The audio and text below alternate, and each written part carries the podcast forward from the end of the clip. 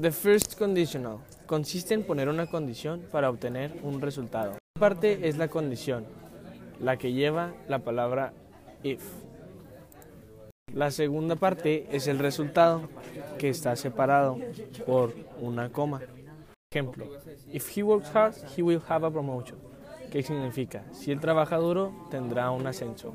Para olvidarnos de la coma, utilizaremos he will get a promotion if he works hard.